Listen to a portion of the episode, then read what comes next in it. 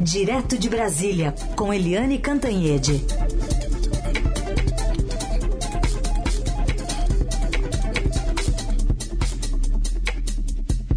Oi, Eliane, bom dia. Bom dia, Carolina. Bom dia, ouvintes. Eliane, vamos até Brasília. Bom, até aí, né? Porque a Marinha passou agora há pouco com blindados e outros veículos militares em frente ao Palácio do Planalto para entregar esse convite ao presidente Bolsonaro assistir a um exercício militar que ocorre todos os anos na cidade de Formosa, aí no entorno de Brasília. E o repórter do Estadão Matheus de Souza está acompanhando, traz para a gente as últimas informações. Bom dia, Matheus. Bom dia, tudo bem? Tudo certo. É, então, o presidente Jair Bolsonaro ele acompanhou nessa, nesse, nessa manhã, né, o desfile de veículos militares blindados ali na rampa do Palácio do Planalto. E o presidente teve acompanhado do ministro da Defesa, Walter Braga Neto, junto com os comandantes do Exército, da Marinha e da Aeronáutica, além de alguns ministros palacianos, como o ministro da Educação, Milton Ribeiro, e o ministro da Casa Civil, o Ciro Nogueira. É, ontem, o presidente ele chegou a fazer um convite, se apresentando como o chefe supremo das Forças Armadas, para representantes de outros poderes, como o judiciário e o legislativo, mas é, nessa manhã a gente não pôde é, ver é, nem Arthur Lira ali, nem Pacheco, nem nenhum representante do judiciário nesse evento. Então o presidente recebeu o convite para, é, no dia 16 de agosto, em Formosa, assistir uma demonstração operativa, mas a gente não, não viu a presença de nenhum outro líder de outro poder ali na, nesta manhã. Uhum. E nenhuma manifestação também de populares, nada é, vultoso ali na, na passagem da, desses, desses carros, desses blindados por ali, né, Matheus? Não, não, foi tudo muito tranquilo, só o presidente e alguns ministros mesmo, e agora é só aguardar, né, ver o que acontece. Muito bem. Esse é o repórter é, Matheus é, de Souza, que está acompanhando pelo Estadão aqui todas as informações é, a partir desse movimento da Marinha e a qualquer momento traz outros detalhes por aqui. Obrigada por enquanto, Matheus. Valeu, tchau, tchau. Até mais.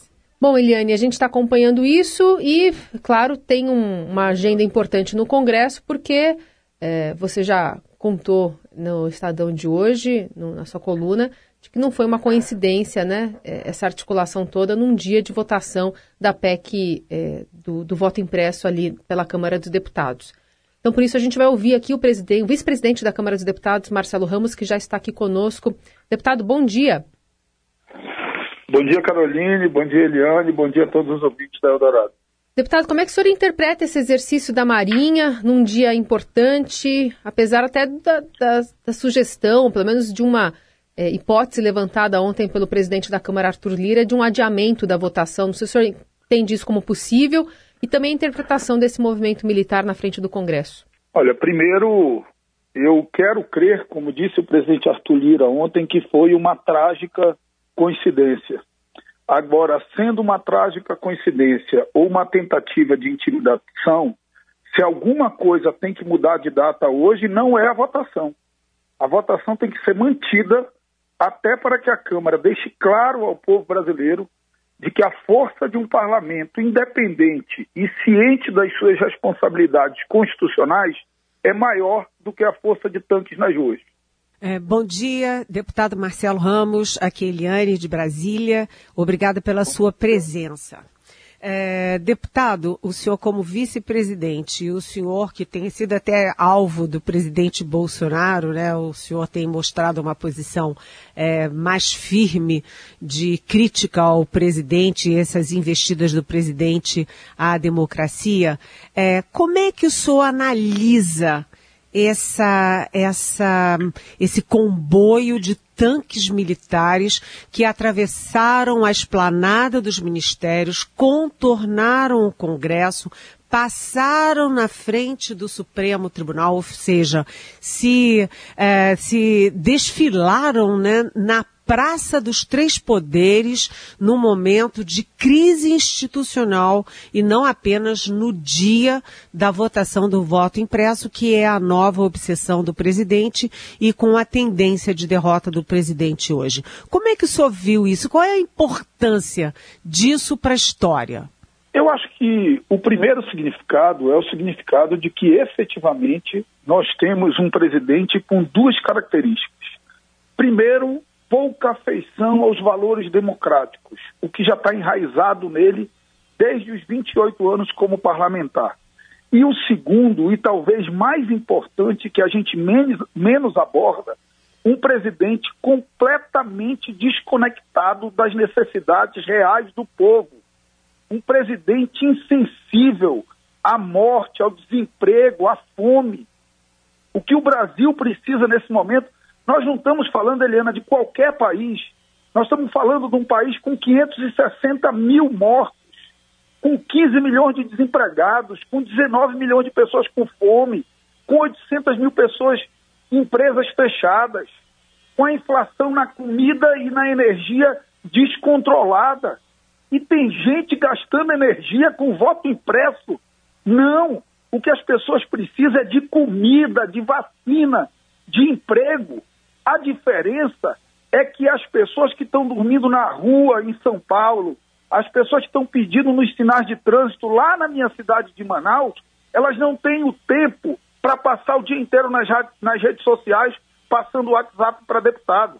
Nós temos que enfrentar essa pauta, derrubar e retomar os desafios do que importa para o país, que é vacinar, melhorar o ambiente de negócios para retomar a trajetória de crescimento do emprego e também garantir um programa de transferência de renda para colocar comida na mesa das pessoas. Essa gente não representa o Brasil. Essa gente insensível ao luto, ao desemprego e à fome não representa o Brasil real. O Brasil real é o Brasil de gente que está sofrendo muito e espera dos parlamentares nesse momento coragem para derrubar essas pautas obscurantistas e assumir suas responsabilidades com que vai colocar vacina no braço e comida na mesa dos brasileiros. Ontem, nas redes sociais, o senhor ratificou esse comentário de um colega deputado sobre sofrer ameaças para votar a favor do voto impresso. E por isso mesmo votará contra hoje o texto. O senhor foi coagido para votar como queria o presidente Bolsonaro? Essa turma, essa milícia digital que ele tem nas redes sociais, que parece muito mais do que são, agride a tudo e a todos até porque passa o dia inteiro nisso. Agora, isso não me acovarda, porque eu sei que essa gente não expressa o sentimento da maioria do povo brasileiro. Repito, eu não posso me mover por um cara que está com a vida resolvida o dia em casa, o dia inteiro em casa, passando mensagem para o meu WhatsApp. Eu tenho que me mover pelo cidadão que tinha um trabalho e perdeu, que tinha uma casa e foi morar na rua, que conseguia colocar um prato de comida na mesa dos seus filhos e não consegue mais. São esses que me movem. Esses que me movem. A vida pública não é um instrumento para você fazer cada gesto pensando em como vai ser o reflexo disso na sua eleição. A vida pública é um instrumento para você tomar cada decisão pensando como isso muda a vida das pessoas. E o que muda a vida das pessoas nesse momento é tirar essa conversa de voto impresso que só quer atrapalhar e criar o caos na eleição e retomar o que vai garantir vacina, comida e emprego para os brasileiros. Agora, deputado, é, eu vou fazer um pouquinho o papel do advogado do diabo, porque em toda essa situação né, que o senhor mostrou de é, desalento, de desemprego, de morte, é, enfim, de pessoas com fome, famílias inteiras morando na rua com fome, eu lhe pergunto, e a responsabilidade do Congresso que aprova um fundão de 5,7 bilhões para as eleições do ano que vem, que traz aí essa figura do distritão ontem à noite, que acaba com as coligações, enfim, que volta com as coligações, enfim, e o papel do Congresso? O Congresso também não está vivendo é, numa é, terraplanagem também? O presidente, porque só pensa na reeleição dele, e o Congresso também só pensando nos próprios interesses? Eu concordo com você. Vamos pegar a questão do fundo eleitoral. Isso é importante dizer ao povo brasileiro. O fundo eleitoral só foi aprovado porque o presidente Bolsonaro, a base do presidente Bolsonaro, quis incluir na LDO e votou a favor quando a matéria foi a plenário. Isso é importante que fique claro para o povo brasileiro. Mas eu sinceramente acho que o Congresso Nacional, que a Câmara dos Deputados, que o Senado da República precisam ser mais sensíveis às demandas objetivas da vida do povo. A política não existe em si mesmo. A política só tem sentido se servir a melhoria da vida das pessoas. Então, eu concordo com a crítica é, que você faz de que o Congresso Nacional também, menos do que o presidente da República, mas também se demonstra, por vezes, deslocados das demandas, deslocado das demandas reais do povo brasileiro. É, deputado, o, no, na outra, né, na outra ponta do tripé institucional, o judiciário, principalmente o Supremo e o Tribunal Superior Eleitoral, TSE, tem apanhado muito das redes bolsonaristas. Como é que o senhor analisa hoje essa resistência, essa atitude do Supremo e do TSE em relação ao presidente Bolsonaro e as investidas dele contra a democracia? Eu analiso que o Poder Judiciário é o poder que reage de forma mais correta às investidas do presidente Bolsonaro. E digo de forma mais correta porque o Poder Judiciário consegue, mesmo respondendo ações fora das quatro linhas da Constituição, fora da institucionalidade entre os poderes e fora do respeito entre as pessoas, que são as características dos ataques que o presidente Bolsonaro faz ao STF e aos seus ministros, o Supremo consegue responder de forma dura, mas dentro das quatro linhas da Constituição, dentro das regras de institucionalidade e sem tratar com desrespeito o presidente da República. Isso mostra a diferença absoluta de conduta entre o titular do Poder Executivo hoje, que é muito menor do que a cadeira que ocupa, e os titulares do Poder Judiciário, que têm exercido as suas funções do tamanho e da grandeza das cadeiras que ocupa. E, e o senhor acredita ou considera que o Congresso né, vai sair dessa inação com essa tentativa de intimidação do Planalto perante o Congresso e das investidas contra a democracia? A Câmara, especialmente, pode ter uma reação? Pode a votação de hoje contra essa PEC pode ser o início de um, de um levante, de uma demonstração de força um pouco maior? Eu acho que o dia de hoje é muito simbólico, porque por isso até eu reafirmo é, o apelo para que a matéria não seja adiada e seja colocada em votação. Nós precisamos confirmar a independência do poder, confirmar a coragem do poder, confirmar que tanques passeando pela esplanada não, não nos intimidam e votar pela derrubada dessa pauta. Tirar essa pauta da frente é o primeiro ato para conseguir tratar do que é importante para o Brasil. Eu queria continuar na linha da Carolina, é, perguntando ao senhor, e o papel do presidente da Câmara, Arthur Lira, o senhor que é o vice-presidente da Câmara, o senhor que vem falando aí sobre os quase 130 pedidos de impeachment que estão trancados, e o presidente Lira, de vez em quando, ele dá algumas sinalizações dúbias, por exemplo, no próprio caso ali da, uh, dos tanques, uh, enfim, da, da votação da, da, da, do voto impresso. Como é que o senhor vê a atuação do, do presidente Arthur Lira e o que, que ele quer dizer quando ele fala do tal botão amarelo? Olha, eu sou muito cuidadoso para avaliar a conduta do presidente Arthur Lira por dois motivos. Primeiro, por uma relação institucional de respeito que eu devo a ele. Ele que foi escolhido para representar a Câmara e não eu. Eu só represento em substituição.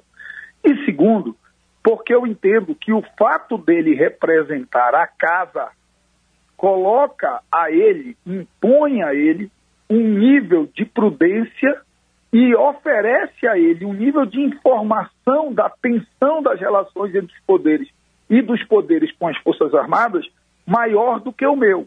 Portanto, eu acho que o presidente Arthur Lira é prudente e mais do que isso, eu não posso cobrar do presidente Arthur Lira a independência que eu sempre tive em relação ao Poder Executivo e ao presidente Bolsonaro, porque ele já disputou a eleição alinhada ao projeto do presidente Bolsonaro. Então, eu respeito a posição dele, exerço a minha independência no limite do que pode o vice-presidente, o presidente é ele, quem fala pela Câmara é ele. Então, eu respeito a posição dele, acho que ele tem sido prudente, nos momentos em que divijo dele, procuro é, falar isso para ele e tratar publicamente com mais absoluto respeito e, repito, reconhecendo que quem fala pela Câmara é ele, não eu. Muito bem, a gente conversou aqui no Jornal Dourado com o vice-presidente da Câmara, o deputado Marcelo Ramos, eh, sobre especialmente essa votação de hoje. E a gente vai ficar acompanhando aqui como é que vão se comportar os seus colegas, né, deputados, sobre essa votação do PEC, a PEC do, do voto impresso. Muito obrigada pela participação aqui no Jornal Dourado. Muito obrigado, Obriga deputado. Obrigado, bom dia, bom dia a todos. Bom dia. Eliane Cantanhede fala conosco direto de Brasília, nesse dia aí que, pelo menos segundo o vice-presidente da, da Câmara, eh, Marcelo Ramos, a votação da, da PEC do voto impresso deve ser definida hoje para abrir caminho para discussões mais importantes, né, Eliane? É, é, olha só, esse, essa história, Carolina, de ter tanque na rua é uma, uma história assim que entra para a história isso, sabe? A foto dos tanques na rua em pleno dia Sim. de semana é, e com, sabe, o presidente da República e os comandantes militares lá no alto da rampa, no dia de uma votação importante em que o presidente deve tem tudo para perder feio no plenário da Câmara. Esse dia é histórico. E eu contei hoje na minha coluna, obrigada por já ter citado é, a coluna, mas eu contei que essa ordem para os tanques desfilarem em Brasília partiu do presidente Jair Bolsonaro e do ministro da Defesa, o general Walter Braga Neto, na sexta-feira. Na sexta-feira, é que veio essa ordem e criou inclusive um impasse lá na Marinha, né? quem está organizando, operacionalizando essa, essa, esse comboio todo, que é o seguinte: quem vai subir para entregar o convitinho ao presidente? Né? Quem que vai sair do tanque e entregar? O, o quem está comandando é, os tanques na esplanada é um capitão é, de fragata. Um capitão de fragata é uma, uma patente média. Como é que ele entrega? É, não pode ser o comandante da marinha. O comandante vai se meter dentro de um tanque, descer do tanque, subir a rampa. Enfim, é foi uma decisão do presidente Bolsonaro e do ministro da Defesa na sexta-feira passada, o que comprova a relação de causa e efeito entre os tanques na esplanada dos ministérios e na Praça dos Três Poderes num dia de derrota, de previsão de derrota do presidente na Câmara.